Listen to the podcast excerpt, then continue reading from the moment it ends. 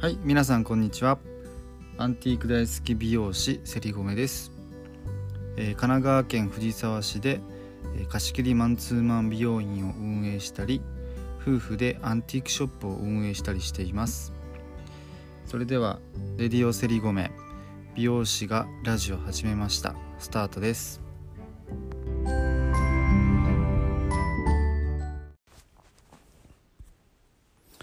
はいこんにちは。セリゴメです。今日も寒いですよね。もう布団から出たくなる出たくなくなる季節ですけども。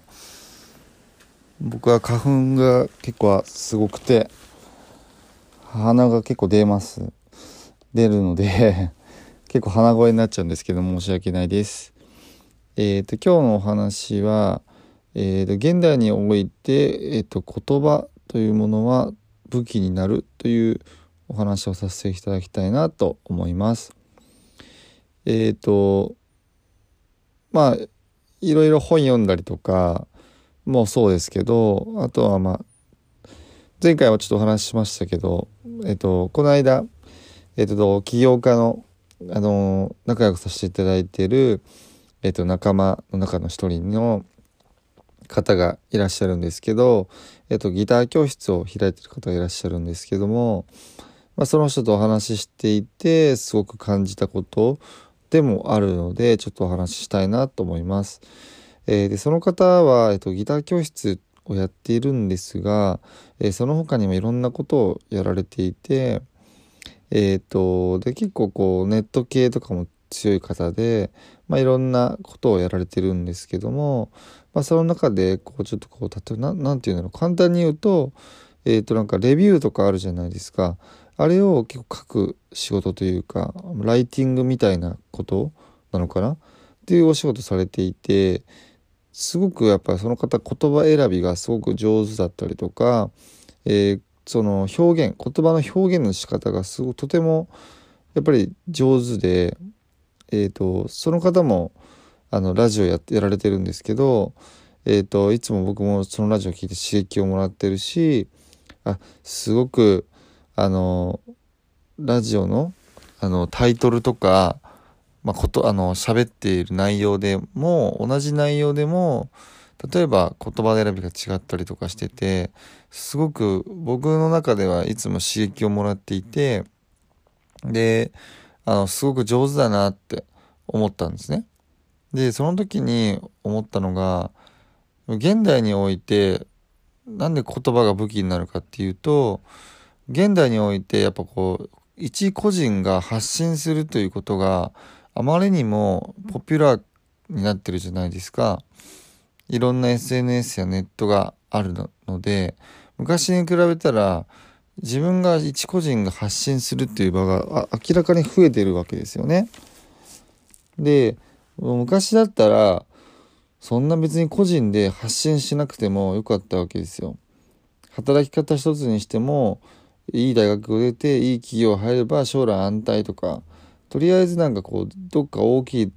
団体、えー、組織に属していけば大丈夫だよって言われていた時代だったと思うんですけど今ってやっぱ違ってて今って、まあ、団体に入っててもえっ、ー、ととりあえず入ればいいっていうものではなくて一個人がどうしていくかっていうところが結構今大事になってきてクローズアップされてきてるんですよね。うん、そうするとやっぱり発信できるというツールが今世の中にいっぱいあるので自分の発信する自分がここにいるよ存在しているよ私は生きてるよっていうことを発信するっていうことがとても重要になってきてると思うんですよね。で簡単に言うと SNS のフォロワー数っていうのといいね数っていうのが、まあ、その人の、えーと、影響力だったりとか、えー、その人が発信していく内容に対して共感していただいている人の数っていう数値化ができているわけですよね。もちろんそれだけではないですし人間なのであのちゃんとその人を見てあの判断を下さなきゃいけないということはあると思うんですけど今企業も SNS のやっぱフォロワー数とかいいね数っていうのを見て、えー、この人は会社にいるようかなって判断するような時代になってきたのでえっ、ー、と、かなり発信することっていうことがかなり生きていく上で大事な、直結している、大切な部分に直結している部分になってきているっていうのが一つ、今の時代ってあると思うんですね。で、その時に、やっぱり発信の仕方って色々あると思うんですけど、多分、でも、えっ、ー、と、大体同じなのが、写真で発信する、えっ、ー、と、文章で発信する、それが声、えー、今僕みたいなラジオですね、えー、YouTube もそうですね、えっ、と、声で発信する。この3つが一番こう多いんじゃないかなと思うんですけど、でもこの3つのうちに2つが言葉なんですよね。うん。でやっぱ結局、やっぱ人間って言葉なんですよね。なので、やっぱり言葉の選び方、伝え方もそうですよね。どういうふうに言葉を紡いだら相手に伝わるのか、もしくは相手に共感してもらえるのか、相手に響くのかっていうところが、とてもとても大事になっていくのかなっていうふうに、あの、僕自身がすごく感じていて、で、僕よくまあ、僕は自身がよくわからないんですけど、まあお客様には、こう説明がわかりやすいっていうふうに言ってくれたりとか、あの、話すの上手ねっていうふうに言っていただけたりするんですけど、自分はあまりそこを実感なくてですね、特にでもその文章、えー、書いたりとか文章とか、あとはラジオでもそうですけど、僕のラジオもそうですけど、タイトルを考えたりとか、そういうことがやっぱ結構苦手、苦手意識というか、あまりうまくはないなっていうふうに自分では思っていてですね。で、その方のを見たりとか話してると、やっぱり上手だなって思うんですよ。で、なんでなんだろうなって、なんでこれ上手な人と、そうでない人っているんだろうなと思った時に、その人に、まあ、素直に質問をぶつけてみたんですよ。なんでそんなにこう上手なんですかって。そしたらやっぱりこう勉強したよっていうお話が返ってきて、まあ、それはそうなんだよなって思うと思うんですけど、言葉選びの勉強ってみんなしてなくないですか？してないですよね。なんか学校で日本語、国語を習って、なんか自分の中でこう本読んだりとか、普通の読書ですね。こういろんな文章に触れていく中で多分言葉って覚えていくと思うんですけど、言葉の選び方って勉強してこないと思うんですよ。要はコピーライティングっていう分野になっていくと思うんですけど、多分言葉でお仕事、言葉に仕事にしてる人とか、あの、いう人たちは多分勉強すると思うんですけど、一般の方って、あの、多分しないと思うんですよ。でもこれ、この時代において多分コピーライティングってめちゃくちゃ大事だなと思って、要は言葉のチョイスの仕方、言葉の選び方、っ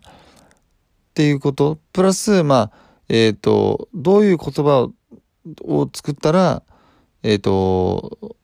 人に響くのか、共感するのかっていうところも学ぶっ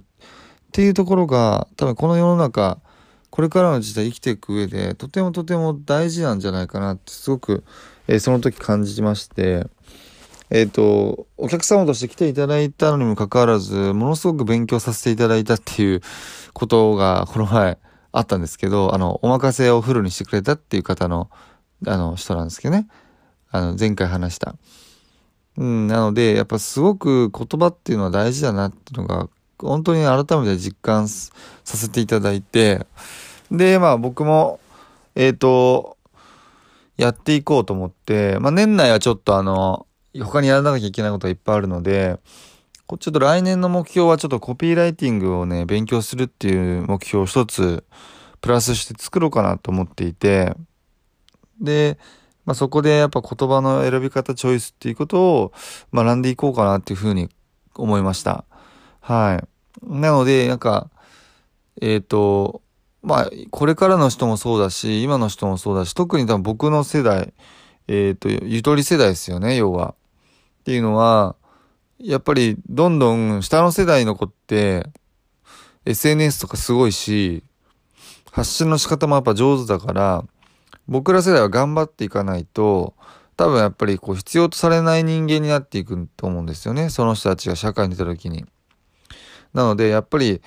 自分なんかはとか、年齢があれだしとかじゃなくて、えっ、ー、と、まあ、別に SNS をやれってわけじゃなくて、自分のアピールの仕方発信の仕方言葉をどう紡ぐか選ぶかっていうところを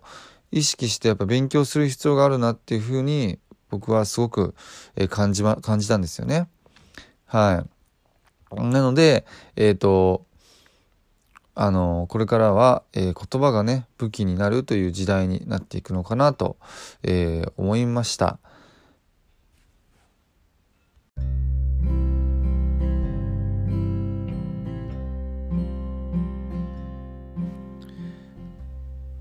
ということで、えーとまあ、言葉がね武器になるというお話をさせていただきましたけどもなんかタイトルもねなんかしまんねえなっていつも思いながらタイトルを考えているんですけどもえっ、ー、と僕が勉強したらタイトルももうちょっといい感じのタイトルになるんじゃないかなと思っています。あとちょっと,、